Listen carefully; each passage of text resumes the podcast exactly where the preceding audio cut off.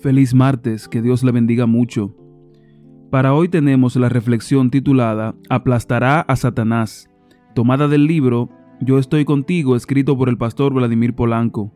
Romanos 16:20 dice, Muy pronto el Dios de paz aplastará a Satanás bajo los pies de ustedes. A veces solemos buscar las razones que nos expliquen por qué nuestra vida está bajo los ataques de los dardos satánicos y siempre habrá quien nos presente una lista enorme de razones. Nuestra infidelidad a los mandatos del Señor, nuestra cuasi inexistente vida de oración, la dejadez que nos invade cuando se trata de estudiar la Biblia, nuestra negligencia en la devolución del diezmo, nuestra falta de asistencia a la iglesia, nuestro irrespeto a los principios bíblicos de la salud, la lista es interminable. Pero, ¿de verdad a Satanás le hace falta una excusa específica para tornar caótica nuestra existencia? ¿Qué de malo hicieron Adán y Eva para recibir el despiadado ataque del enemigo?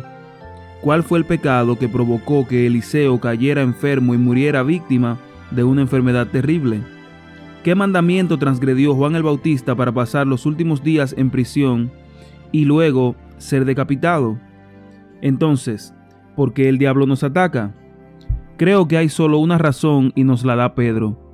Sean prudentes y manténganse atentos, porque su enemigo es el diablo, y él anda como león rugiente buscando a quien devorar. El diablo es el equivalente griego de Satanás. Ambas palabras significan lo mismo, adversario.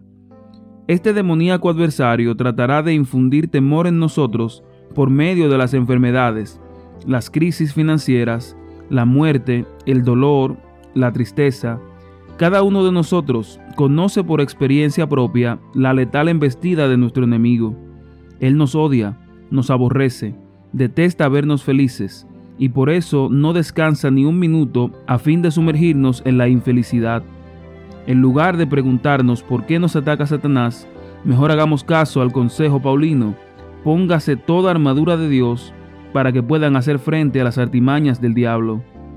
Es la armadura divina la que se fabrique en el cielo, la que nos ayudará a resistir cada embate del enemigo. Para nosotros es esta grandísima y preciosa promesa. Muy pronto el Dios de paz aplastará a Satanás bajo los pies de ustedes.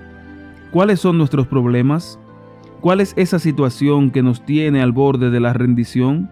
Con independencia de cuál sea, hoy hemos de alzar la mirada y creer que muy pronto el Señor aplastará al que intenta aplastarnos.